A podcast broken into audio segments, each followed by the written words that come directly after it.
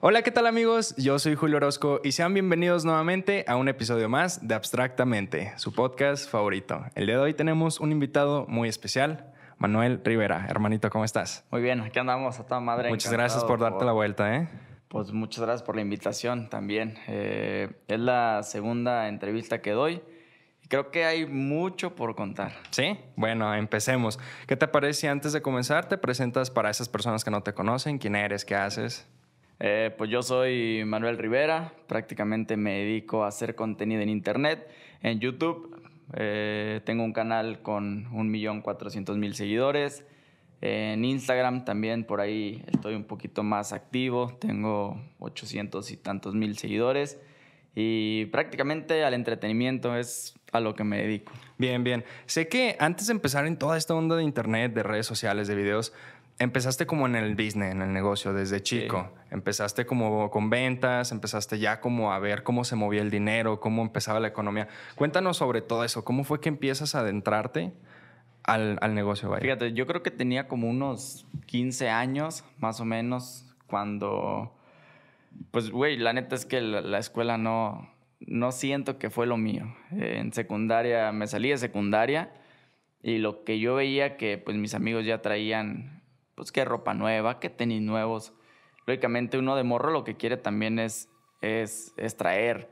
Y, y pues en la casa no es como que mis papás me dieron todo lo que yo quería, la neta es que... Y qué bueno que lo no dices es. porque hay mucha gente que empieza a suponer y, ay, que es, es rico de, de abolengo, Sí, sus no, papás no. tenían dinero. No, eh, la verdad es que no te puedo decir no teníamos nada, pero tampoco teníamos de sobra, güey. Y unos tenis originales, olvídate, en la casa yo nunca tuve unos tenis originales. Y todos mis amigos, bueno, no todos, algunos sí, algunos no, pero yo creo que la necesidad, fíjate, te voy a contar algo breve también. Siempre me gustó mucho el fútbol, güey. Y unos tenis, digamos, que no son originales, jugando fútbol te lo chingas en un partido, güey, así, Sí, sí, sí. muy cabrón. Entonces, como que siempre fue el, querer tener unos tenis originales que no se me rompieran tan rápido. Unos tenis precisamente para fútbol o ropita y querer andar línea. Y todo empieza, güey, justo pues, yo creo por la necesidad. Antes de, entrar al, al negocio este de, de comprar y vender teléfonos y después coches, nos poníamos algunos amigos y yo a media, a media cuadra de la casa de mis jefes, güey. Había una cenaduría. Y en la noche nos poníamos a echar viene bien a los carros, güey. Y lavándolos y la madre para que nos, nos juntáramos ahí una lana, ¿no? Sí, sí. Yo me acuerdo que se juntaba pues unos cuantos pesos, ya decidíamos si comprar un balón, nos lo repartíamos y cada quien se armaba sus sabritas y así. Y así empieza, güey. Ya después, después de eso, ya un poquito más grande, mi hermano compra y vendía teléfonos, güey. Entonces empiezo a trabajar yo con él. En ese tiempo yo ya, ya había aprendido a manejar. Tenía como 14, 13 años cuando aprendí a manejar secuestrando el coche y, y la noche dándole, ¿no? Sí, sí. Entonces mi hermano me dice, güey, pues ¿qué te parece si yo me encargo de publicarlos en Facebook, en, en las páginas de, de ventas, Y tú te mueves. y tú los vas y los entregas? Yo ya era el repartidor, ¿no? Pues va, Simón. Y ya me acuerdo que mi carnal me daba como unos, ¿qué será? 100 pesos, ¿no? Por teléfono que se vendía. Entonces empezó a irle bien a él y lógicamente bien a mí.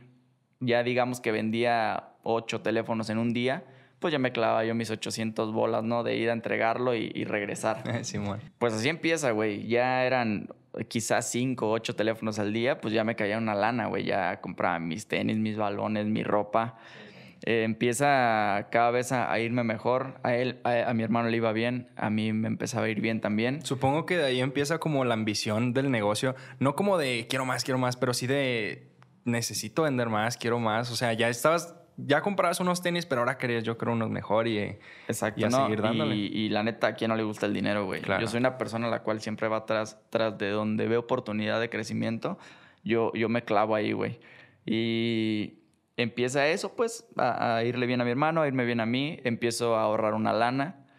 Después de la compra y venta de teléfonos, siendo trabajador para mi hermano, empiezo a comprar y vender yo también, ¿no? De mi bolsa ya compraba un teléfono para revender. Digamos que ves publicado uno a buen precio, güey, que le puedes ganar 200, 300 bolas. Lo compras, güey, lo revendes. Y así empecé. Igual yo ya independiente. trabajando para mi hermano y un poquito de lo mío. Empiezo a juntar un poquito más de lana y compré un, carro, güey. Me acuerdo que compré un, un coche y como a los dos días llegaron ofreciéndome por él y eran como 5 mil baros de ganancia, güey. ¿Lo habías arreglado o así No, tal cual lo así tal compraste? cual lo compré. Llegaron y me ofrecieron por él, que lo vendo. Y, y así empecé. Ahora dije, güey, pues si lo mismo que hago con los teléfonos, güey, ganándome 200, 300 pesos, puedo hacerlo con los coches, ganándome 3 mil, 4 mil varos, pues lo voy a hacer. Y nunca dejé los teléfonos, pero me enfoqué un poquito más en los carros porque me dejaba más lana. Claro. Y así, güey, poquito a poquito. Fíjate que en la casa tenía una libreta yo, güey, donde a lo largo de casi cinco años que duré comprando y vendiendo coches todos los días, llegué a tener arriba de 250 coches, güey. ¿En serio? Te lo juro, güey.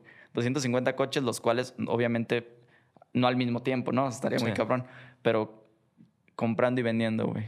Tenía una libreta de todos, coches y motos. ¿Y, y todos los carros o... Bueno, ese dices que no lo arreglaste, pero los carros los comprabas, los arreglabas y los Normalmente sí. Normalmente era, era, me llega un coche, digamos que le falta eh, cositas, güey, que una, un faro roto, se lo cambias, güey. Mi ventaja es que yo crecí en la zona de 5 de febrero, güey. La zona de 5 de ratero, sí. Sí, güey, entonces conozco a mucha gente ahí, los, los locales, descuentos.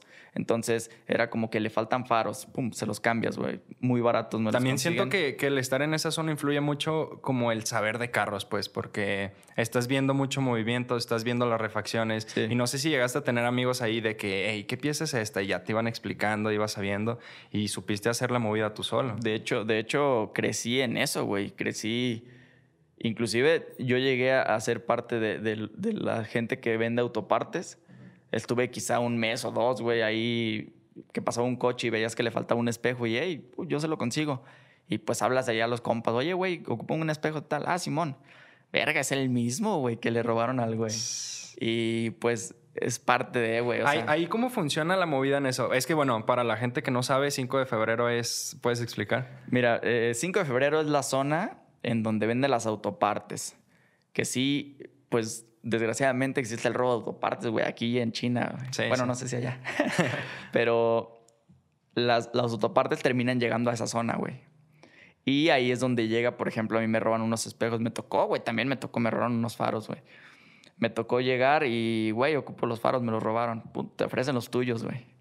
Ya te toca pagar. A final de cuentas vas a pagar eso ahí. Pero ahí no puedes... No sé, o sea, siento que no, pero no podrías como hacer el reporte de que, hey, pues son mis faros, como ya como Sí. metiéndote. Fíjate que puede pasar, pero a final de cuentas, güey, como que ya, ya de comprarlos en la agencia en 5 mil baros a comprarlos ahí en mil y meterte a lo mejor en un pedo en lo que le llamas a la patrulla, güey, es un chingo de raza la que se conocen ahí, güey, están todos conectados. Luego, además, pues, si ya te robaron el, lo que te robaron, ya saben dónde te estás quedando. Entonces, Sí, pues no, ya exactamente, al rato te desaparece el carro. Sí, no, no, yo creo que eh, está muy mal, güey, pero pues es por eso que la gente termina comprando sus mismas piezas Sí, sí. y robadas. Y durante todo este proceso de compra y venta de carros, me imagino que como todo negocio llegaste a tener, no sé, como alguna caída o algo así. Pero a mí lo que me interesa más es, ¿llegaste a tener como alguna estafa que te hicieron o, o no sé, como algo que pasó que, que fue una pérdida? Sí, fíjate. Eh, hay, hay una historia que mucha gente sabe que a mí me robaron un coche, güey. Fue cuando te bajaron, ¿no? Sí, me bajaron del coche. Es una experiencia muy culera, güey. Pero antes de eso, mm, o sea, no fue la primera, güey. Antes de eso, me tocó muchas veces, te digo, llegué a comprar y vender muchos coches. Entonces, muchas veces por prisa, güey, de que pues ya tienes algo que hacer y lo quieres es comprar rápido el coche, aparte está barato y demás. El, el hecho de revisar bien los papeles, güey. Me tocó llegar a comprar coches donde te das cuenta que la factura es un papel así como que no... O sea, ya cuando lo analizas, güey, como que no es una factura bien hecha o, o algo, dices, puta, esto, esto no está bien. Lo revisas y sí, efectivamente. Y hay que pagar a gestoría, hay que pagar todo para sacar papeles, los papeles originales y O demás. con adeudos y todo Y sí, eso. ¿no? y, y coches con adu también muchos, güey. Entonces te toca bailarle, güey. Pero como es un negocio rentable tal cual, pues también te llega a tocar el quizá ves perder y dices, bueno, pues una entre tantas ya, ya me tocaba, así como se dice en el barrio, ¿no? Después me bajaron de un Challenger, güey. Tuve un Challenger. ¿Cómo estuvo esa? Yo solamente supe, así literal nomás, ya que lo bajaron, pero no supe bien qué, qué sucedió. Fíjate, güey, mucha gente no sabe exactamente la historia, pero ahí te va. Ese coche yo ya lo estaba vendiendo. Yo ya no me dedicaba a la compra y venta de coches, ¿eh? Esto, esto fue mientras yo ya me dedicaba a hacer contenido en internet. Ah, o sea, lo dejaste para sí, hacer yo esto. lo dejé para dedicarme a esto de lleno. Bueno, lo dejé cuando me di cuenta que de esto se puede vivir también sin arriesgar tanto. Entonces, yo ya lo quería vender, yo ya ese coche lo tenía como proyecto en mi canal haciendo contenido. Lo publico y salió una persona por ahí, de, oye, soy de Tala, Jalisco, me interesa tu coche, lo puedes traer para verlo. Después de haber vendido más de 250 coches, güey, yo dije, pues se lo llevo. Si no lo quieren, no hay pedo, me voy y me doy una vuelta ahí en Tala, en el pueblito y demás, ¿no? Me citan en un entronque, güey, en la entrada. Me orillo afuera de un restaurante y yo veo que pasa una moto, güey, y, y se me quedan viendo acá medio, medio feo. Y le digo a mi hermano, güey, le digo, oye, güey, ¿qué onda, güey? Dice, a lo mejor y te conoció. Pues sí, quizá y sí. Sí, pues es, es común que suceda. Pero no me saludó. Le dije, bueno, quién sabe. Vuelve a pasar la moto y ahora se me estaciona justo atrás, güey, del coche. Y cuando yo volteo por el retrovisor, veo que se van bajando. Intento avanzar, güey. Y cuando intento avanzar, volteo para adelante y ya tenía una camioneta así justo enfrente. Se abren las cuatro puertas, güey, se bajan todos apuntándome. Y dije, güey, cuando veo que se abren las cuatro puertas, güey, y todos apuntándome, yo dije, güey, me van a, me van a matar, güey. O sea, O un se- secuestro. se te cierra la cabeza, güey. Yo, yo no sé qué chingados. Yo en ese momento me bloqueé y dije, güey, me van a llevar, me van a secuestrar, me van a matar, yo no sé qué pedo. Y, y me acuerdo que se acerca, yo estaba con los vidrios arriba y con la pistola le pegaba al vidrio, bájate, bájate. Y verga, o sea, te lo juro, no sabía ni de dónde se abría la puerta, güey. Y dices, puta, me bajo, güey, y el güey me dice, no, volteas a ver, dame tu celular. Y se lo intento dar así, me dice, aviéntalo dentro del carro, lo aviento dentro del carro.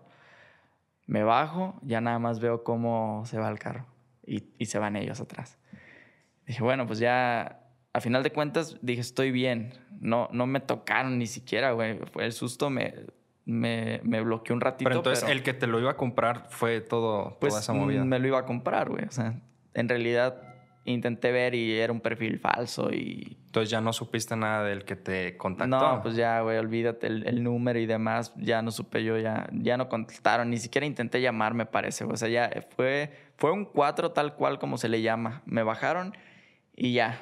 Yo en ese momento sí sentí gacho, güey. Yo dije, madre, pues sí era mi patrimonio, güey. El coche no estaba asegurado. Y es un coche que en ese momento, pues era el coche más caro que yo había tenido. Entonces, pues ya fue pérdida. Porque igual después de eso supe que, que la misma gente, la misma gente que te seguía, como que empezó como una aportación. Te armaste un carro y luego una agencia como que te ayudó con una finanza. Sí. Algo así, no, Mira, no, no sé muy bien. También te voy a contar esto porque es, es muy importante para mí aclarar varios puntos sobre este tema. Justo después de que pasa eso, ahí te va. Este coche yo lo, lo estaba vendiendo porque yo dejé en la agencia Ford un apartado por un Mustang. Dejé el, el apartado, no el enganche, el puro apartado eran como 5 mil, 10 mil pesos, no recuerdo bien, para vender mi coche y dar el enganche de, de ese coche, del Mustang. Entonces, cuando me lo roban, pues lógicamente yo ya no tenía cómo dar el enganche. Y la gente se enteró que me robaron el coche, se hizo muy viral.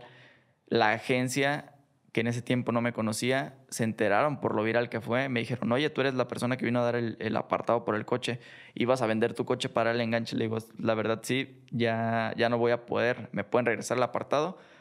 Fíjate, vamos a intentar hacer una cosa, que te apoyemos y que tú nos apoyes en publicidad y nosotros te pagamos con el enganche del coche.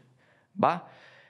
Yo le empiezo a decir a la gente, amigos, vayan a seguir a la agencia, me van a echar la mano para darme el enganche del coche a cambio de publicidad. O sea, en realidad fue a cambio de trabajo, güey. No es como mucha gente, mucha gente tiene la creencia de que me regalaron el Mustang, güey. Cuando el enganche se los vendí por dos años, firmé un contrato de dos años de publicidad con la agencia. En esos dos años, pues les hice publicidad mensual todo el tiempo a cambio del enganche del coche tal cual. Y las mensualidades y todo eso, pues yo lo fui pagando. Pero la gente piensa que me regalaron el coche cuando no fue así. Lo que sí es que la gente me apoyó mucho en ir a apoyar las redes sociales de la agencia, en el día de la entrega abarrotar la agencia, güey. O sea, fue un- una locura, güey. Yo tenía un año y medio que había empezado en, en internet y yo ya veía el apoyo de 400, 500 personas afuera de la agencia conmigo, güey. Y pues es, es, una sensación muy chingona, la neta. Sí, porque te digo, no, no, supe bien qué sucedió, ya ahorita ya supe y qué bueno que lo aclaraste, pero sí empecé a ver como de qué sucedió todo eso. Supongo que no solo fue la única vez que te pasó, tal vez algo fuerte sí, pero sí pues durante todo esto, tal vez hasta en lo de celulares te llegó a suceder alguna que otra cosa, ¿no? Fíjate, güey, me tocó que me estafaron de una manera muy estúpida, güey quizá la inocencia o quizá el, hecho de que yo soy una persona que confía mucho en la gente, güey. Me han pasado tantas cosas que he dejado de ser tan confiado, la neta. Pero sí me estafaron de una manera bien gacha una vez. Yo tenía un Corvette, era un Corvette 97, es, es un modelo viejito, pero a final de cuentas un Corvette. Y, sí, un carro clásico. Y, y bastante bonito y, y, fíjate, lo publico, me aplican una, una, una estupidez, güey. Llego con la persona lo veo, e, él era de Aguascalientes, según, o yo no sé si sí. Y yo lo veo en San Juan de los Lagos, porque era como el punto medio, ¿no? Llego y es una señora, una señora pues, se veía bien de casa, ¿no? Una señora con su hijo, un, un, morro como de unos 17 años, me parece. Y según el coche era para el morro, su primer coche, ¿no? Me dice, oye, te vamos a dar la mitad. Me dieron, no, no creo que ni siquiera fue la mitad, me dieron como una lana. Y, y se llevaron el coche, pero yo me quedé con los papeles. me dijeron que me los, me los iban a pagar como en un mes, algo así. Y, güey, ya no supe nada de ellos, güey. Se fueron con el coche y ya, o sea, ya no supe nada de ellos. Yo tengo ahí los papeles del Corvette, güey. Entonces el carro se perdió también. Pues me robaron el coche. Me robaron el coche tal cual. No es como un robo porque me pagaron como la mitad y la otra mitad era en un mes y yo les iba a entregar los papeles, pero se desaparecieron de la faz de la tierra, güey. Ya no, fui a la ubicación de, Es que yo me quedé con todos los documentos de la señora, no su ¿Dónde vivían y todo el pedo. Y, fui, güey, nadie los conocía, güey. Y dije, bueno, pues ya me tocó perder también. Esa vez, te puedo decir, me robaron medio carro, güey. Porque la mitad me lo pagaron. Y ahí tengo los papeles, el coche está a mi nombre y todo el pedo. Lo reporté robado, lógicamente. Después lo encontré publicado en el marketplace de Facebook como un año después, güey. Y lo pintaron negro, era rojo. Lo pintaron negro, pero lo reconocí por los rines. Y las placas, güey, que seguí teniendo mis placas. Y trataste como de... Sí, de hecho, cité a la persona, güey. Lo cité y nunca llegó. Siento que, se dio cuenta. Ah, verga. Oye, fíjate que a todo esto, eh, yo he visto, a lo poco que, que te he conocido, que te, tienes una relación muy, muy, muy estrecha con Alfredo Valenzuela. y también he visto que mucha gente, así como los apoya, también como que les tira mucho. Yo lo que he notado a todo esto es envidia, nada más que envidia. O sea, la gente habla y siempre va a hablar. Como lo que te digo de que, ay, pues él tiene dinero porque sus papás le pagan las cosas. O sea, la gente realmente no conoce la, la segunda cara de la moneda, que es lo que te digo, es como mi intención principal con el podcast. Pero he visto que ustedes dos también como que los han involucrado que en peleas así de que están peleados, de que andan, de que andan lavando dinero, de que esto y que aquello. O sea, ¿qué, nos puedes platicar sobre esa, esa amistad? Eh, está bien cagado, güey. Supongo que debe ser gracioso, ¿no? Ver todo lo que les dicen. Pues que ese güey y yo somos como hermanos, güey. Y jamás, nunca nos hemos peleado, güey. Obviamente la gente siempre va a hablar y demás. Yo le puedo llamar envidia de la gente, güey. Yo creo que es más bien el no conocerte a fondo, no conocerte tal cual como persona y la gente especula y empiezan a hablar. Fíjate, yo Alfredo lo conocí hace ya bastante tiempo, él ni siquiera hacía videos en internet, güey. Él, él, lo ha externado en muchas ocasiones que yo fui la persona que lo motivé a iniciar en internet. Y no solamente motivarlo con, güey, inicia, sino con yo te apoyo. Y todos sus primeros videos son de Manuel Rivera 11, güey. O sea, todos sus primeros videos son entrevista, Manuel. Y esto y, su eh, carro. Ahorita que te, perdón que te interrumpa, pero ¿el 11 de dónde viene? ¿Qué, qué significa el 11? El 11 viene de, del fútbol, precisamente. Ah, era tu número. Yo, yo era ah. casi futbolista. Es que digo, para, para saber a la miniatura del video si ponerle el 11 o solo Manuel Rivera. Pero supongo que el 11 sí es como distintivo de ti. Sí, de hecho, es, es, muy distintivo el 11. Y empieza como la, la amistad con él, güey muy fuerte, güey. Yo me fui prácticamente a vivir con él a su casa, güey, un, mes o dos. ¿Siempre fue aquí en Guadalajara? No, en Hermosillo. Y luego yo me lo traje a él para acá. Me dijo, güey, me quiero ir a Guadalajara. Simón, vente. Se quedó en mi, en mi casa como un mes también en lo que consiguió una casa y, todo ese, ese rollo. Y, y, somos como hermanos, güey, así tal cual. Nos, nos vemos y el, con el gusto de siempre. Lamentablemente yo me dedico a, esto de lleno y él se dedica a, su canal también de lleno y aparte de negocios externos que tenemos. Entonces, ya no tenemos la misma, la misma facilidad para, güey, ¿a qué hora te puedo ver para El tiempo, El exacto. tiempo. Pero cada que nos vemos, güey, mínimo una o dos veces por semana es, es, es vernos, abrazarnos, llevárnosla bien, güey. Pero la gente, eh, regresando un poquito a la pregunta de, de la gente les tira. Fíjate que es, es curioso, güey, y llega a suceder. A final de cuentas, una persona pública siempre está expuesta a comentarios que lavan dinero, que por qué tanto coche. Fíjate, yo aprendí una cosa bien cabrona en el barrio, güey. Eh, si te quedas esperando a que te caiga algo del cielo, no te va a llegar nunca. Tú tienes que ir a buscar y tú, por ejemplo, ahorita me dijiste, eres como ambicioso, sí. No, no, no de la ambición mala, güey. Fíjate que yo siempre soy una persona que busca la oportunidad de, de buscar dinero y, y tener una vida bien. Y mucha gente critica, por ejemplo, que las apuestas deportivas, porque yo estoy muy metido en eso. Yo, yo le meto lana a eso. Que las apuestas, que ahora que los grupos y que demás. Mucha gente dice, güey, es que abusan de sus seguidores, les quieren exprimir y que la madre. Fíjate una cosa bien importante, güey.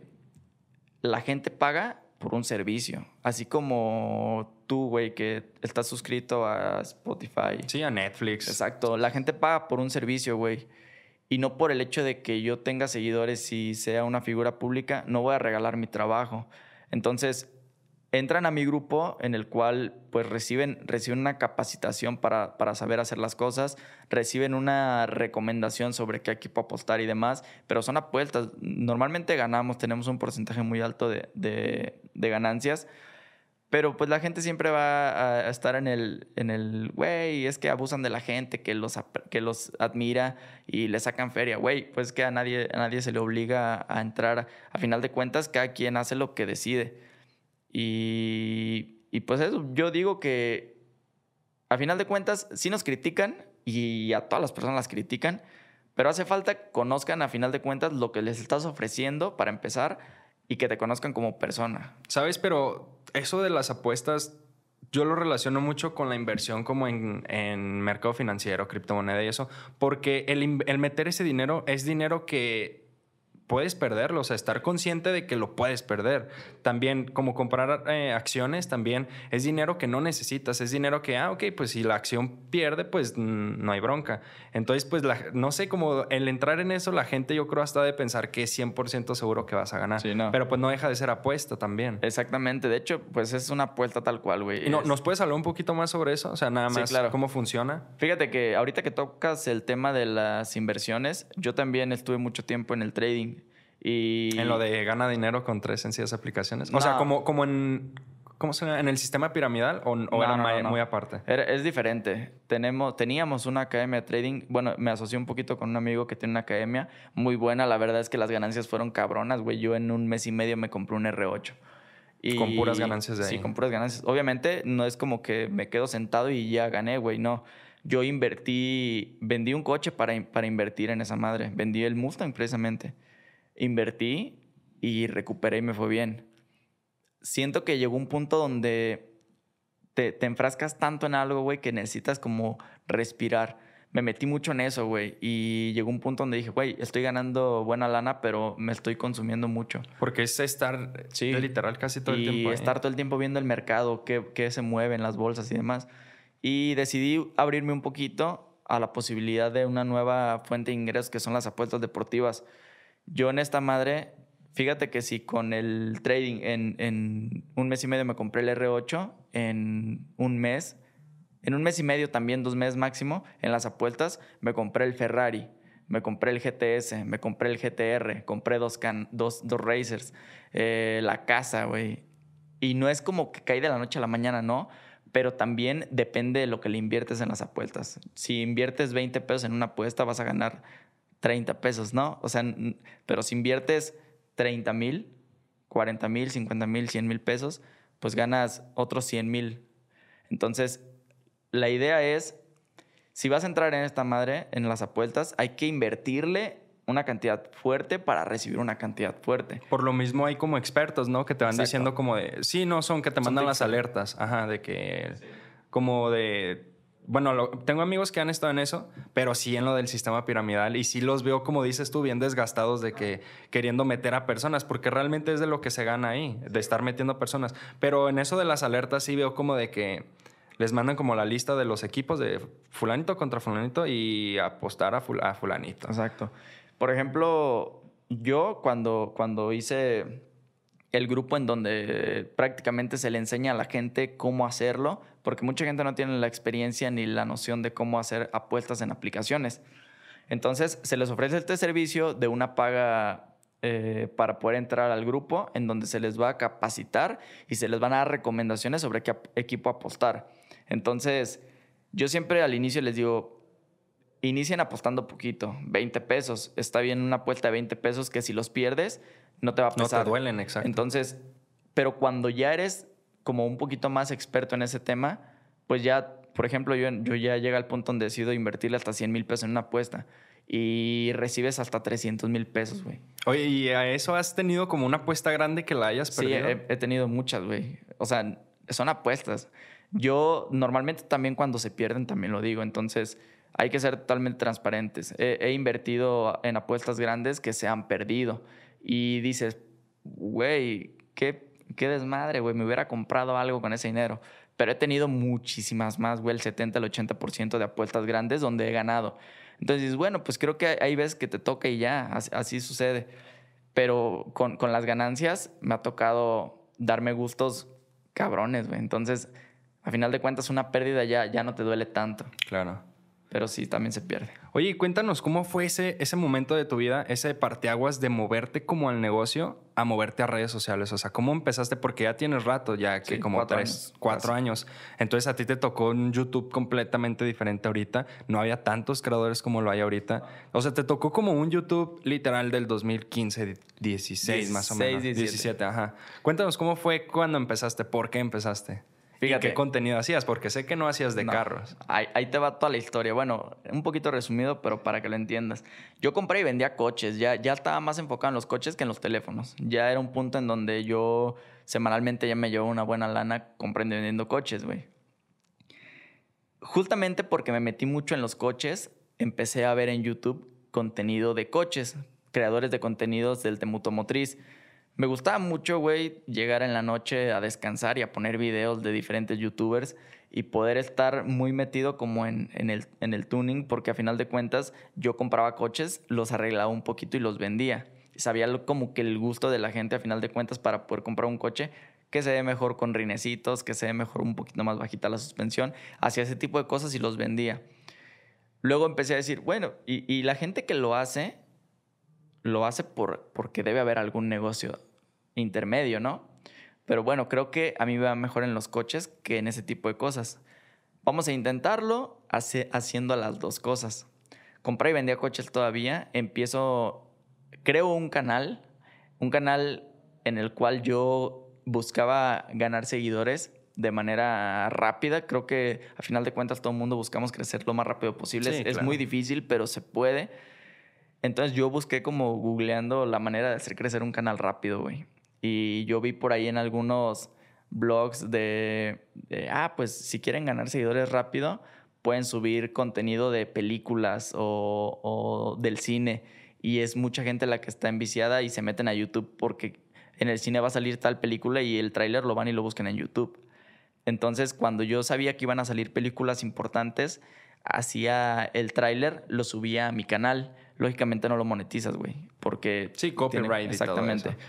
Pero si generas vistas y al generar vistas eres apto para monetizar y empiezas a generar suscriptores. Entonces empecé subiendo trailers de películas, güey. ¿Cómo te tocó a ti la monetización en YouTube?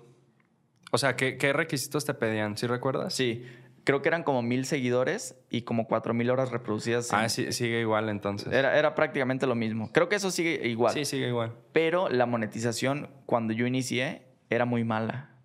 Y yo me acuerdo de los youtubers grandes que se quejaban en videos como de la monetización ahora no es lo que era antes.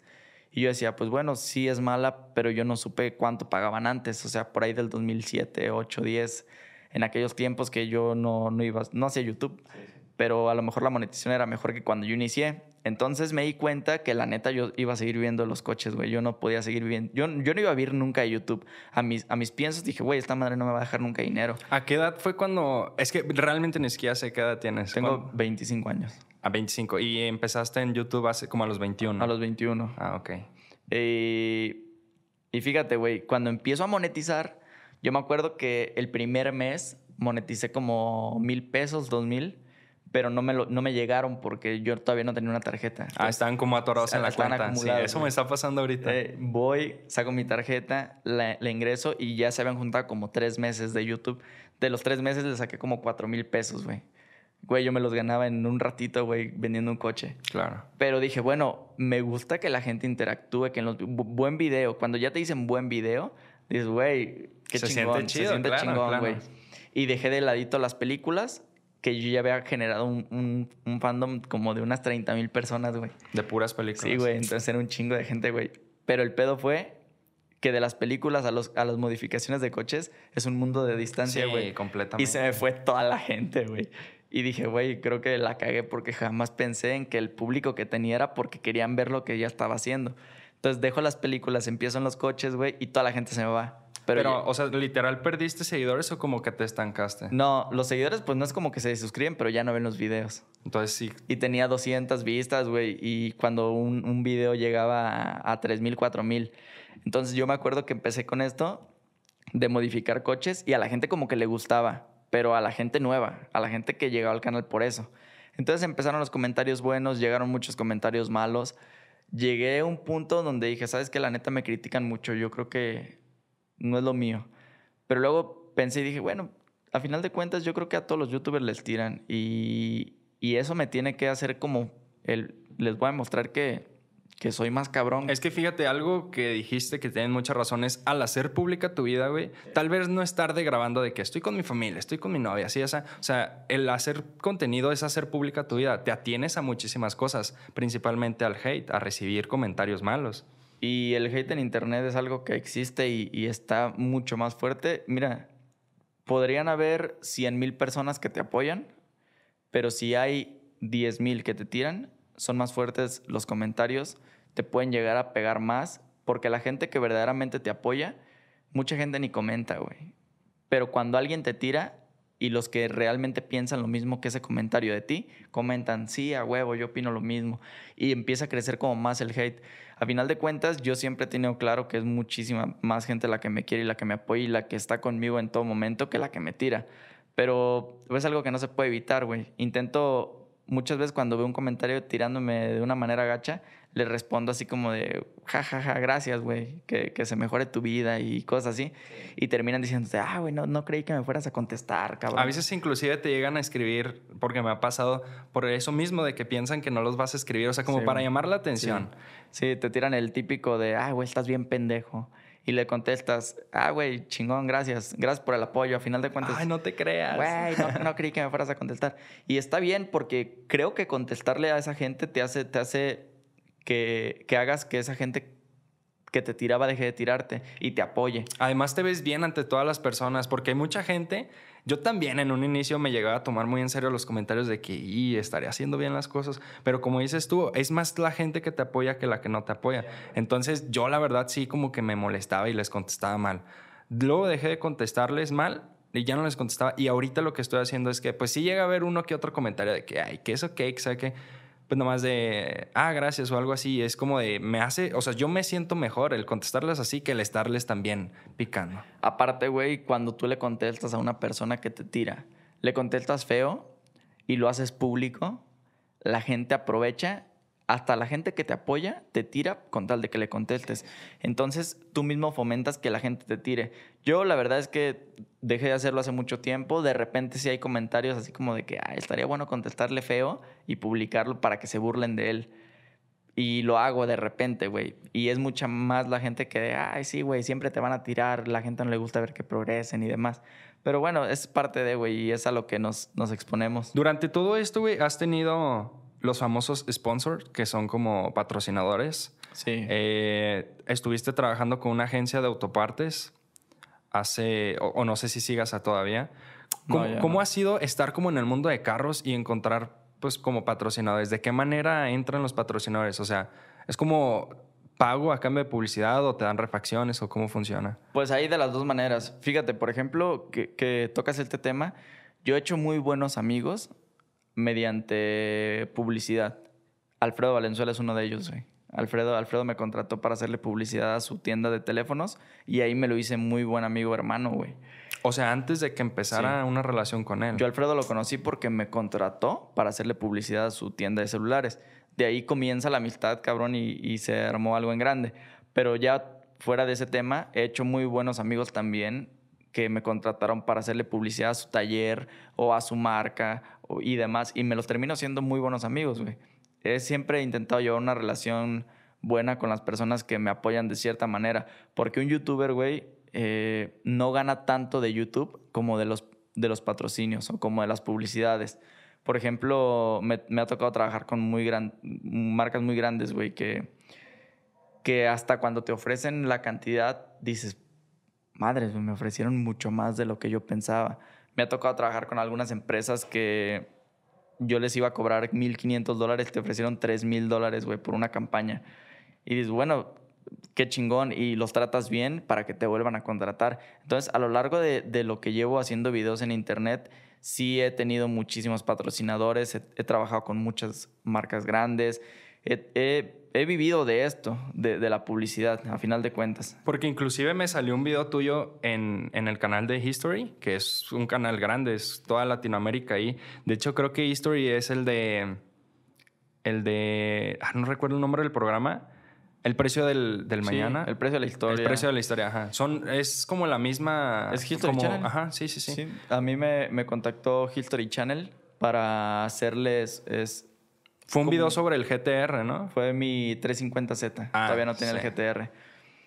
Porque ellos tienen una serie llamada Locos por los Autos, que es en History Channel. Es, es una serie de modificaciones de coches y demás. Entonces me buscaron a mí como creador de contenido en México para hacerles una, una campaña de publicidad para que su programa fuera un poquito más conocido y más visto, que es un programa ya de por sí muy grande. Y el hecho de que me contacten a mí History Channel, güey, tú dices, cabrón, es una Sí, sí, televisora sí. grandísima. Y aparte me van a pagar. Y lejos de eso me van a publicar, cabrón. Es la publicidad que ellos me están dando publicidad a mí más de la que yo a ellos. Sí, sí. Y me están pagando. Entonces les hice un video como acerca de la historia de mi coche. Lo publicaron ellos en su canal. Les fue muy bien. Los metí a tendencias número uno, güey.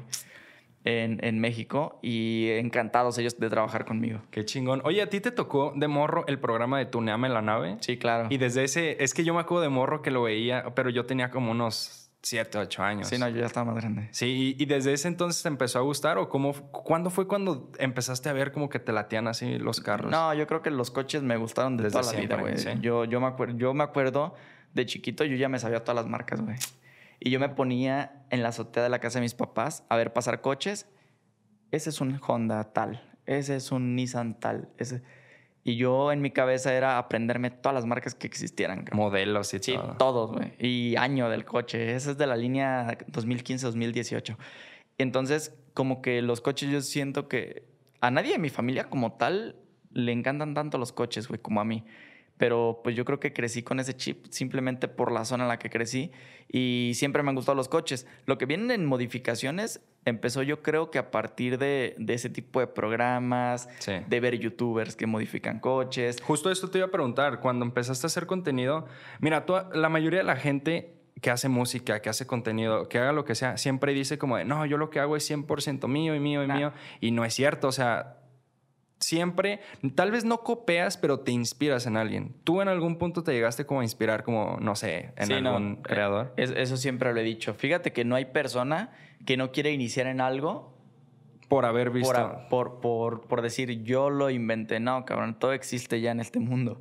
Y yo crecí, bueno, no crecí, pero sí mucha parte de mi vida fue ver ese tipo de programas de que les roban según el coche y lo modifican y se lo entregan ya modificado. Después de eso, pues empecé a ver en, internet lo que son los youtubers de contenido de coches. Yo me inspiré mucho cuando, cuando veía los videos de Juca, de Alfalta 90 Inclusive eso se los he dicho siempre a, mis seguidores. Ellos lo saben, cabrón, es algo que no puedes ocultar.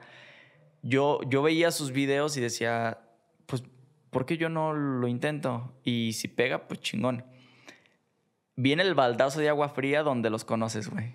Donde, donde dices, puta, güey, no conozcas a, tus superhéroes, güey.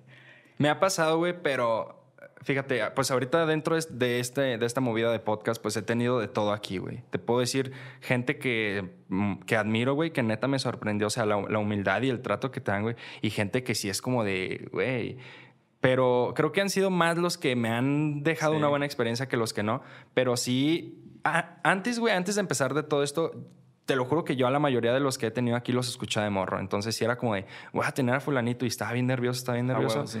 Y se te quita, güey. Y yo creo que yo ya llegué a un punto en el que los dejas de idolatrar y los ves como personas, porque no dejan de ser personas, pero con un talento diferente a ti. Los dejas de idolatrar, pero jamás de admirar. Exacto. Mira que yo admiro mucho el trabajo de Alfalta 90 y de Juca, que son prácticamente los, los únicos dos youtubers que, que, que, yo podría decir me inspiré en ellos para, para hacer contenido de coches. yo creo que ya no los idolatro, la verdad llega un punto en donde pues tú te enfocas tanto en hacer lo tuyo que dejas de ver a las demás personas. Yo ya no veo el contenido de, de ambos, güey. Pero no los dejas de admirar, cabrón, porque por ellos tú también te inspiraste a hacer algo. Y hay, hay muchas veces que, que me tocó ver cosas que dices, cabrón, yo no, yo no entiendo cómo admiraba a una persona que me hizo esto, o que me despreció de esta manera, o que habló de mí esto, cuando lo único que yo quería era crecer, o lo único que yo quería era era ser parte del, contenido en, internet que se está consumiendo. Cuando yo grabo con Alfalta 90, güey, fíjate, yo, yo llegué muy nervioso, güey. Yo creo que como tú dices que te pasó. Sí, sí. Yo lo veía todos los días en internet, güey, en, videos y de un de repente lo voy a ver, me pongo de acuerdo con él para verlo en persona, para que grabara uno de los coches que yo tenía, un, coche naranja que le compré a un jugador de Chivas. Eh, llego y es una persona muy, muy seria, güey, muy, muy callada pero pues en los videos como que se desenvuelve, me imagino. Sí, sí, todos. Y yo quería como hacer plática y como que sentía el cortón, güey. Decía, madres, güey, como que sientes el, el baldazo, güey. Sí. Y yo me acuerdo que yo bien, bien contento, cabrón, bien feliz, yo le dije, güey, yo también tengo un canal en YouTube. Él no sabía. En cuanto le dije, yo también tengo un canal en YouTube, puta, cabrón, si ya no hablaba, habló menos. Se quedó serio, güey. Y yo le dije, mira, es este. Y, ah, pues échale ganas. Pero así como de, me vale verga. Y yo dije, madres, güey, o sea, como que yo esperaba, no, no intentas que esa persona te promocione, la neta, pero si intentas que te dé un consejo como de, de el por qué llegó a donde está. Sí, claro. O sea, si esperas que esa persona te dé un consejo chingón, así como de, güey, échale ganas, mira, en internet existe el odio y existe las personas, no hagas caso a ese tipo de comentarios. Yo me esperaba un comentario de ese tipo porque a mí cuando se me arrima una persona que quiere hacer videos, intento no, no, no todo es promoción, güey. Fíjate que esto, cuando se te arrima una persona por ese motivo, hasta intentas alejarla. Pero cuando se te arriban por un consejo, sí he sido una persona muy paciente y que sí le intenta dar consejos a las personas que quieren iniciar. Y yo me esperaba como eso, güey. Y cuando fue así como de, ah, dije, bueno, ya, ya ni pedo. Él publica su video acerca de mi coche. Yo estaba grabando, güey, pero nervioso, como que no quería grabar enfrente de él. Sentiste como incómodo, ¿no? Sí, güey, imagino. Ya después de eso me sentí muy incómodo. Publico yo mi video, publica él su video, mi video se empieza a viralizar mucho porque se relacionaba con su video. Entonces YouTube me recomienda. Él jamás en, en su video, él jamás dijo vayan a seguirlo, él se llama Manuel Rivera 11, eh, tiene este coche, él jamás lo dijo, güey, ni siquiera mencionó que yo tenía un canal. Entonces, a mí quien me echó la mano fue YouTube, el algoritmo de YouTube recomendando mi video después del de él y después él borró su video, güey. Como que yo, yo no, no, he tenido el gusto de hablar con él después de eso. Fíjate, no lo conozco, pero ahorita que mencionaste a Juca y a él, te lo juro que ahorita creí que me ibas a decir y ahorita somos bien compas. No, desgraciadamente no. Por eso te dije, no conozcas a tus ídolos, güey. No conozcas a tus superhéroes. Es gacho, pero la realidad es, es diferente, güey. Que, digo, no siempre pasa porque yo ya los he conocido y, y no, o sea, bueno, es, es en casos también, tiene que ver mucho la persona. Creo que la personalidad de, de cada güey, ¿no? Cuando él, él, borra su video, yo sentí gacho, güey, porque dije, a lo mejor y él lo que no quiere es que yo le gane público. O que el público que lo conoce a él, que vio mi video gracias a él porque, porque se recomendó, no, no tal cual que él me haya recomendado, sino que YouTube me recomendó, como que dijo, yo ya no le quiero dar publicidad a ese güey. Ahora le toca a él. Borra su video. Pero tú ya eras un Manuel Rivera pegado en esto. O sea, yo, ya... ya... yo ya era un Manuel Rivera así de chiquito, güey. Más chiquito de mi estatura. Entonces, mi canal no se recomendaba como después de ese video. Pero desgraciadamente me enteré porque él es de Guadalajara y yo también, y porque tenemos, a final de cuentas, muchos conocidos en común, porque nos dedicamos a lo mismo, tenemos los mismos tipos de patrocinadores, tenemos el mismo tipo de gente en común. Me enteré de muchas cosas que a mí no me hubiera gustado enterarme, así como de que, nah, el güey nada más se me quiso colgar. Cuando, cabrón, yo iba totalmente de fan, yo iba emocionado por conocerlo más que por grabar, cabrón. Y el hecho de yo escuchar comentarios de se me quiso colgar y nada, qué pinche morro y que en donde yo estoy quiere llegar y, que, dices, güey, pues es que yo te admiraba, cabrón, por eso quería ser como tú, por eso quería tener y dedicarme a lo mismo que tú. Y justo después de eso dije, güey, a final de cuentas me voy a enfocar en lo mío. Crecí tanto que en cuestión de vistas... Ya, lo alcanzaste, lo superaste. Sí, por mucho, güey. Y y ya no lo idolatro, pero lo admiro como, como cabrón, porque él tiene muchos años en Internet. Y en Internet yo creo que te va a tocar conocerlo, no tienes mucho tú, pero lo difícil no es llegar, cabrón. Lo difícil es, mantenerte, Claro. Tú puedes llegar a ser conocido en, en YouTube por un video viral y tu siguiente video tiene tres vistas, cabrón. Entonces, lo difícil es mantenerte sobre una línea de entretener a tu público a, cierto punto donde los tienes picados viendo tus videos todos los días. Y es algo que yo he generado mucho con mi público. Yo los tengo viendo videos de una hora todos los días. Les consumo una hora de su vida a mis seguidores todos los días. Y cuando no subo un video, la gente me lo está pidiendo a gritos. Cuando subo un video de media hora, a mi película le falta media hora y, y cosas de ese tipo. Entonces, generas un fandom muy, muy apegado a ti y que siente que te conoce a pesar de jamás haberte visto visto en persona. Con. Y en el caso de, de Juca, pues yo intenté en cierto punto llegar a, él a buscar una colaboración porque pues como nos relacionan por el tipo de contenido de autos. Hasta la misma gente lo pide. En, mis comentarios era, ¿cuándo la colaboración con Juca? Y quizá uno tierno mentalmente en ese tiempo decía, pues estaría chingón, güey. O sea, ni siquiera piensas en, que te va a pasar seguidores, güey. Piensas en el, en el contenido que le vas a dar al público que ya tienes. Y yo sí intenté buscar así como la manera de acercarme, oye, güey, hay que grabar algo, pero pues jamás, jamás hubo respuesta, güey. El güey evadía muchas preguntas, yo veía en sus en vivos y cosas así que le preguntaban acerca de mí porque yo estaba pegando y yo estaba sonando y yo ya era alguien conocido en internet. No, y eventualmente, obviamente, la misma gente, el mismo público te puede conocer a ti y obviamente Juca en algún punto te pudo llegar a ver. No, cabrón, ¿tú crees que no? claro, claro. Yo no digo, el güey me conoció apenas, ese güey me conoce a mí desde hace mucho tiempo. Inclusive nos llegamos a topar en un evento en donde ya me conocía a él y yo ya lo conocía a él. Digo, yo lo conocía desde antes de yo iniciar, pero me pasó por un lado y no me saludó. Y, y yo cuando lo vi pasar por un lado, le sonreía acá como de buscando el, güey, aunque sea, salúdame, ¿no? Y pasó de filo, güey. Inclusive yo iba con un amigo y mi amigo, que es parte de mi team y es como mi hermano también, Osby, le pidió una foto, güey. Y cuando este güey voltea, le dice, no puedo ahorita. Y siguió caminando. Y yo le, mi compa se agüitó, cabrón. Pues mi compa, al igual que yo lo admiraba mucho. Y le digo, cabrón, aguántame, no, no te agüites. La neta es que yo queriendo todavía limpiar la imagen de Juca, le dije, hay veces que nosotros tenemos pendientes en la cabeza que tienes prisa y, pues no puedes simplemente saludar o, una foto de rápido, ¿no? Pues quizá él iba en su pedo y pasó de filo. Pero ya me di cuenta después que quizá una foto de un segundo, dos segundos no te hubiera quitado nada, güey.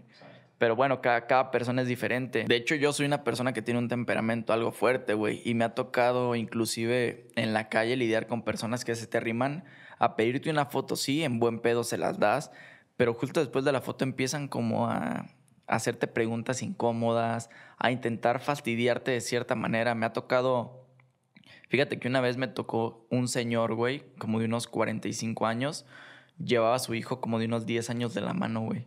Y se me arrima, me pide una foto para el niño de la manera más amable, cabrón, se la di porque cuando son niños, fíjate que cuando son adultos sí es así como de, ah, los saludas y chingón, y una foto y ya está. Pero cuando son niños yo intento más así como de quedarme un ratito con él. Ser más empático. Exacto, porque el niño te admira de una manera diferente que una persona adulta, güey. Entonces me quedé un ratito con el niño platicando intentando llevármela así como de que el, niño no se lleve una impresión mala mía, porque si él me admira, inténtale regresar de, un buen trato su manera de, de agradecer. Claro, claro. Y justo después de eso, güey, el papá me dice, qué bueno que te robaron el Challenger. Güey, me quedé frío, güey. Estábamos en pleno evento, era un evento de coches, había cientos de personas queriéndose tomar una foto conmigo en una bola, algunos haciendo fila. Y, güey, me dice eso, güey, después de que yo platiqué con su hijo, güey, el niño emocionadísimo, y el güey agarrándolo de la mano, y me dice, qué bueno que te robaron el Challenger. Y me quedo así, güey, y me río y le digo, ¿cómo? Y me dice, sí, te lo robaron por pendejo. Y le digo, ¿cómo?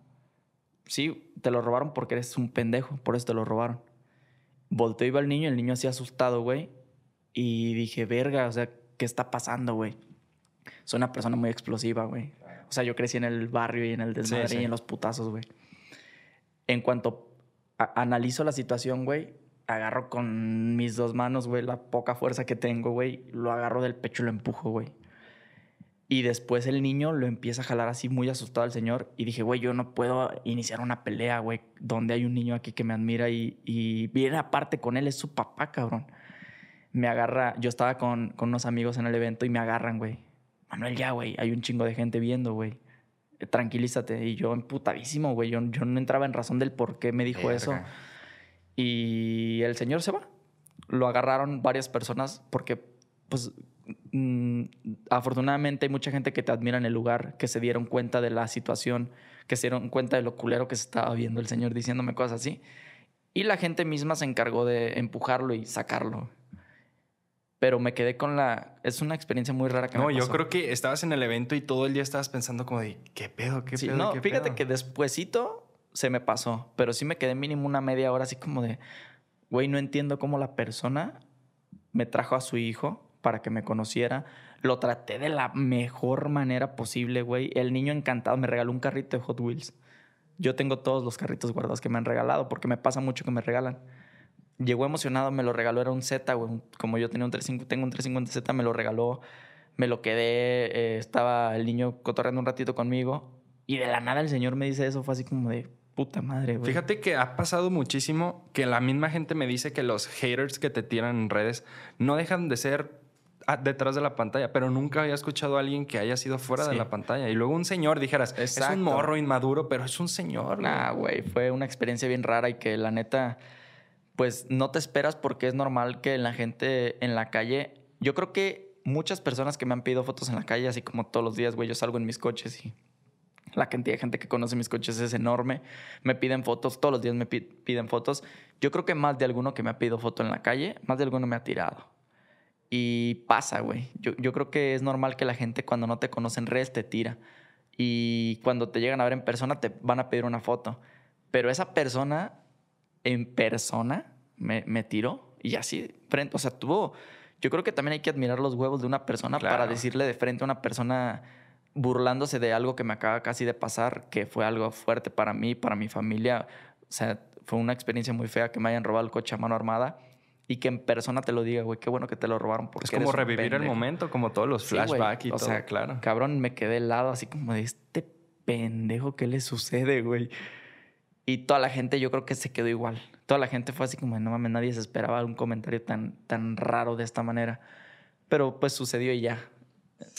Oye, eh, ahorita con todo esto de la pandemia, con toda la, crisis económica que hubo, empezó todo muy, muy, muy fuerte del emprendimiento.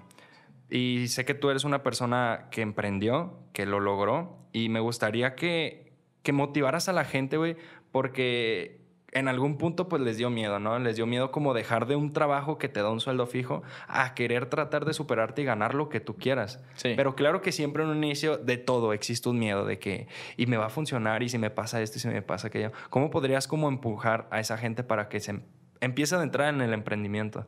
Fíjate que, que quizá no soy una persona muy, muy apta para dar consejos de este tipo. Quizá soy bendecido yo, güey. Eh, prácticamente todo lo que he intentado hacer me ha funcionado. No he tenido un caso de, fracaso tal cual, pero sí he tenido amigos que se la han vivido años y años queriendo hacer que su negocio, que, que su negocio pegue, emprendiendo nuevas cosas y demás. Pero yo creo que, por ejemplo, e, en este momento, después de ya un año y medio de pandemia, más o menos, he tenido amigos con empresas grandísimas que han quebrado, güey. Entonces es algo que está sucediendo en el mundo y que desgraciadamente la gente se va a tener que adaptar a diferentes cosas. En mi caso es diferente porque yo, yo me dedico a Internet, entonces no me afecta a mí en ningún punto, al contrario, mucha gente que perdió el trabajo, muchos niños que dejaron de ir a la escuela físicamente consumen mucho internet. Entonces a mí lejos de irme mal, me fue muchísimo, muchísimo mejor y la monetización subió el triple o cinco veces más. Pero para toda la gente que, empieza en su negocio, que quiere hacer crecer su negocio de cierta manera, yo creo que la vida está llena de, de retos, güey. Y si han fracasado en cierto punto, pues no dejar de intentar. A final de cuentas, es como tú y yo que nos dedicamos a hacer contenido en Internet. No todos los videos les va igual de bien. No todos los días son igual de buenos. No todo el tiempo te monetiza igual un video. Yo creo que en todos los negocios es de la misma manera. No todos los días te va igual de bien. Eh, siempre topas con clientes problemáticos y demás. Hay que saberlo llevar. A final de cuentas, no te puedo decir como tal, yo, yo no soy una persona para dar consejos de este tipo, pero el hecho de que nunca se rindan es, es un consejo que, que, yo les puedo dar y quizá cualquier persona se los va a dar, pero al menos yo no me he rendido a pesar de tener altibajos en este, en este negocio de Internet. Y ser constante es, es, la clave. es la clave del éxito, cabrón quizá hay días que no, duermo sacando ideas para videos. Y esos días se me recompensan con videos que tuvieron mucho éxito. Entonces, para la gente que emprende apenas, si no llegan a tener éxito, pues simplemente que le intenten en otra cosa o que se aferren si, si creen que su producto o que su negocio o que a lo que se dedican tiene potencial, pues simplemente que lo exploten al máximo. Es que fíjate, justo esto lo hablé en el episodio pasado, estamos en una sociedad en la que los morros, en la que los adolescentes quieren todo en chinga, hacen contenido y si en seis meses no ven resultados lo dejan, ponen un negocio y si en seis meses no tienen resultados lo dejan, porque... Eh, es eso, o sea, vivimos en una sociedad en la que todos lo quieren rápido. Claro, obviamente lo quieres rápido también, pero no sé, a mí me causa conflicto el que la gente me diga como de, no, yo antes hacía contenido, ¿y por qué lo dejaste? Pues que no, no me funcionó. ¿Y cuánto tiempo lo hiciste? No, pues tres meses. Y es como de, güey. No, güey. yo creo que todo lleva un proceso. A final de cuentas, yo no, no me di a conocer de la noche a la mañana. Mi millón y medio de seguidores no fueron de ayer, güey. O sea, siempre tienes, tienes que ser muy paciente en cualquier negocio, güey. Normalmente los negocios al inicio son de inversión, no son de capital, no son de, de, de ganar. Siempre que inicias hasta en un puestito de lotes, güey, tienes que invertir en el carrito, en la merca, en buscar el permiso, en ubicarte en algún lugar y ahora toca esperar que llegue la clientela. Que si de inicio no te conocen y no han probado tus, tus elotes, por así decirlo, pues no te van a comprar, güey. Necesitas de alguna manera hacer que la gente quiera comprarte algo y si tu producto es bueno te van a seguir comprando y se van a seguir recomendando y esto va a crecer. Eh, a final de cuentas, como por ejemplo en internet, siento que es exactamente lo mismo, güey. La gente necesita ver tus videos y que un video le guste y que ese video lo recomiende a sus amigos y que sus amigos se lo recomienden a otros amigos y que el siguiente video sea igual o mejor de bueno para que el público lo atraigas y se te quede que, toda la gente se enganche con tu contenido. Si subes contenido que ni siquiera a ti te apasiona, pues a la gente menos, güey. Se nota mucho cuando hasta simplemente uno va y ves que estoy de mal humor y no quiero grabar porque yo sé que en la cámara se transmite. Exacto, exacto. Eh, eh, es, parte de... Oye, bueno, ya por último, eh, casi por último, me gustaría que dieras como un consejo a la gente, pero que te lo dieras a ti mismo como al Manuel Rivera de hace cuatro años. El mejor consejo que te pudieras dar. Eh, güey, si yo me tuviera de frente viéndome hace cuatro años que inicié en esto, yo creo que sí me, sí, sí me diría a mí mismo, blíndate, güey. O sea, sé una persona muy fuerte mentalmente. Sé una persona que esté preparada para recibir la cantidad de mensajes negativos que vas a recibir. Pero también sé la persona que, que eres. Yo, yo siento que he sido una persona muy sencilla desde que inicié hasta ahorita, güey. siento que no he perdido mi esencia y la gente lo puede confirmar y la gente me sigue por lo mismo. Yo puedo irme ahorita, después de cuatro años y de mucho éxito, gracias a Dios, yo puedo seguirme yendo a las retas, a la cancha donde iba antes, güey.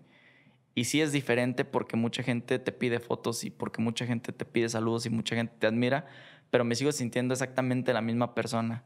Si yo me tuviera enfrente, me diría, no pierdas la sencillez, que es lo que te va a llevar al éxito. Échale muchas ganas en los videos porque también dejé de ser constante mucho tiempo al inicio, por eso siento que no despegué tanto. Pero más que nada, sé fuerte, cabrón, con los comentarios. Bien, bien, bien. Cuando, cuando empezaste, que es cuando la mayoría de la gente nos pasa, ¿te llegó a pasar que empezaste como, como ese tipo de pensamientos negativos como de estaré haciendo bien lo que estoy haciendo? Estaré, o sea, ¿será buena idea seguir con eso? O sea, como, el como las crisis mentales que a todos nos llegan a dar, ¿te llegó a pasar? Yo creo que a todos nos ha pasado, güey. ¿Y cómo has sabido sobrellevar eso? Salir de ese como esa burbuja, porque te encierran una burbuja de semanas o días de estar como de estresado o triste o frustrado. Mira, te voy a contar una cosa que mucha gente no sabe. Prácticamente mi gente cercana, mi familia lo sabe. Yo iba a dejar YouTube hace dos años, güey. Yo ya no quería saber nada de internet. Yo ya estaba harto, güey, de, de, no saber qué grabar, de hacerlo sin ganas, de estar del, de mal humor todo el tiempo, de estar estresado. Yo hablé con Alfredo Valenzuela, él, él, él ya iniciaba en esto, ya empezaba a ser un poquito más conocido hablé con varios colegas de, de, YouTube que hacen contenido de coches. No incluyo a los dos que te comenté hace rato porque jamás he tenido comunicación con ellos.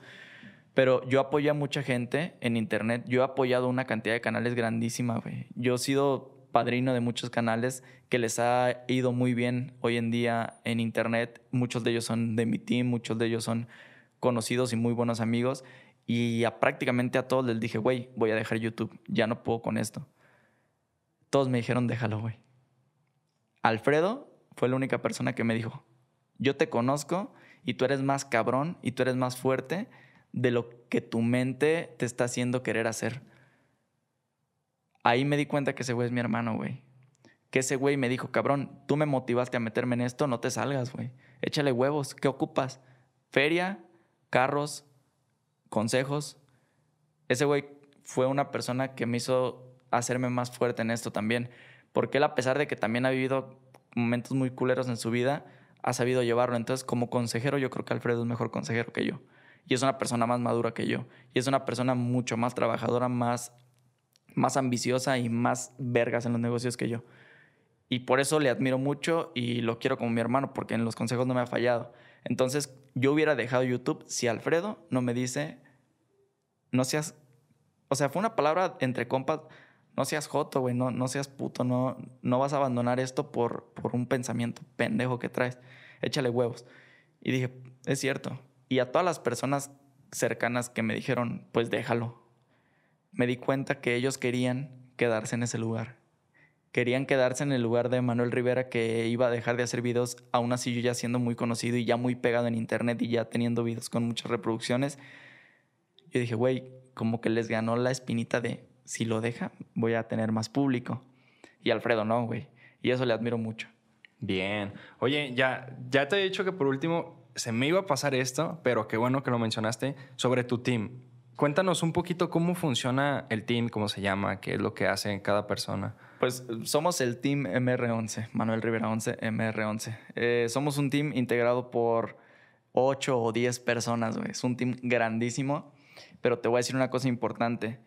Yo soy una persona muy leal y soy una persona que apoya incondicionalmente a la gente que me apoyó incondicionalmente a mí cuando lo necesitaba.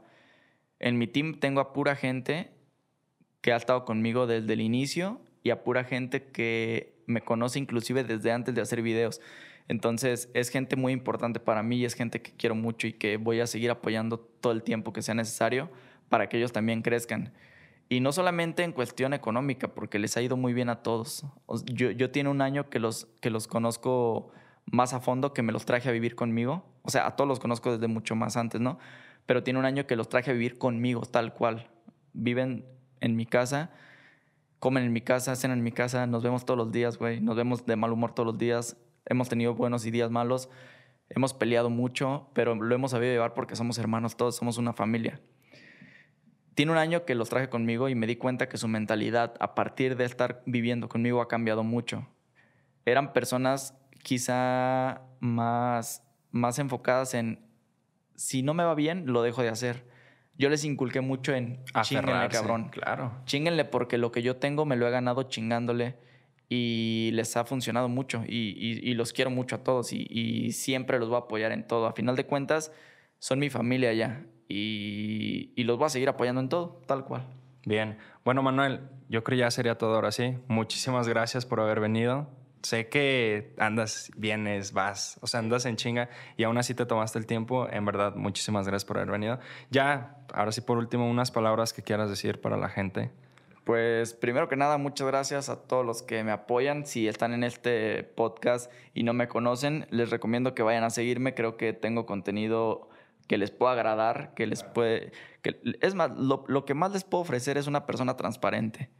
En mis videos soy una persona muy transparente, sí digo muchas groserías porque así soy, sí hago muchas pendejadas porque así soy, pero les puedo ofrecer sinceridad y lealtad, cabrón. Y para la gente que ya me conoce y que llegó a este podcast porque ya me conoce o porque se tocaron temas picositos que seguro van a, van a llamar la atención en redes, pues que me conocieron más a fondo, qué chingón, a final de cuentas es lo que busco siempre, que me conozcan como si fueran parte de, de, mi team, que me conozcan eh, cosas que no conocían, que se han tocado en este podcast.